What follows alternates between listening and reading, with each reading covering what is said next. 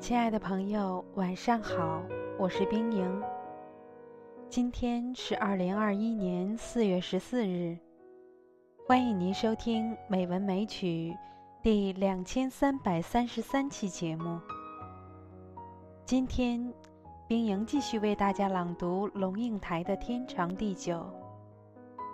给美军的信时，借爱勒索，防空洞。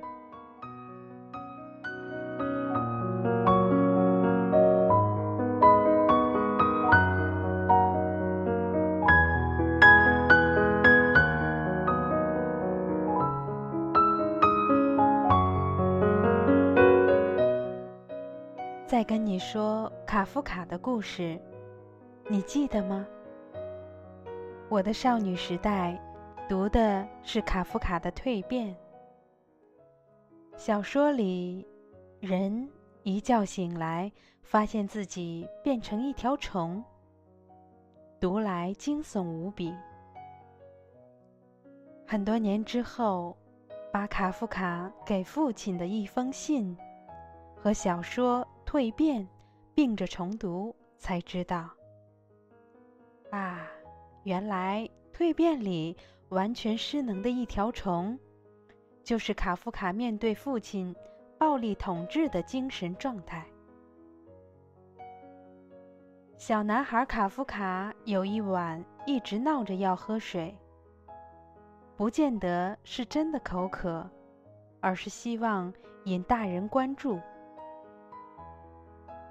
呵斥几次不停之后，父亲冲进房里，把孩子猛力从床上抓起来，丢到阳台，把门反锁。穿着睡衣的小男孩就整夜被丢弃在外面。从此以后，卡夫卡就彻底乖了。长大后的卡夫卡变成一个不开口的人。小时候回到家，只要提到在外面任何一件让他有点开心的事，父亲就会用极尽嘲讽的音调说：“哼，这也值得说吗？”他不敢流露喜悦，因为会被戏弄。他不敢提及委屈，因为会被斥责。他只要一开口，就会被父亲当众羞辱。他先失去开口的勇气，最后失去说话的能力。蜕变里的他，是逐步失去人的能力的。卡夫卡一辈子。活在我一文不值的自我蔑视中。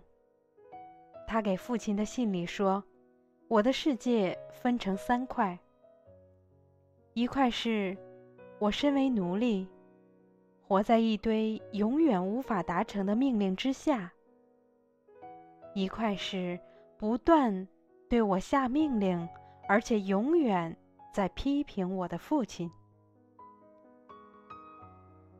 第三块就是，全世界那自由快乐的人，我永远生活在耻辱之中。遵从你的命令是耻辱，因为你的命令是针对我一个人设置的。反抗你的命令，更是耻辱，因为我怎么可以反抗你？如果我遵从命令而做不到，那就是因为我不及你的体力、你的胃口、你的技术，而这就是耻辱中的耻辱了。卡夫卡想象自己摊开一张世界大地图，父亲的身体就横跨在地图上。只有父亲身体覆盖不到的地方，才是他可以呼吸的地方。但是父亲占据了整张地图。写作其实是逃亡。卡夫卡的父亲痛恨儿子的写作，因为那是一个他自己陌生的领域，在掌控之外。但卡夫卡心里却暗喜，因为正是父亲的痛恨，证实了他自己独立的存在。写作是他的防空洞。美军读卡夫卡给父亲的信，我不断想起刘叔叔和他的儿子。亲爱的朋友。今天就到这里，晚安。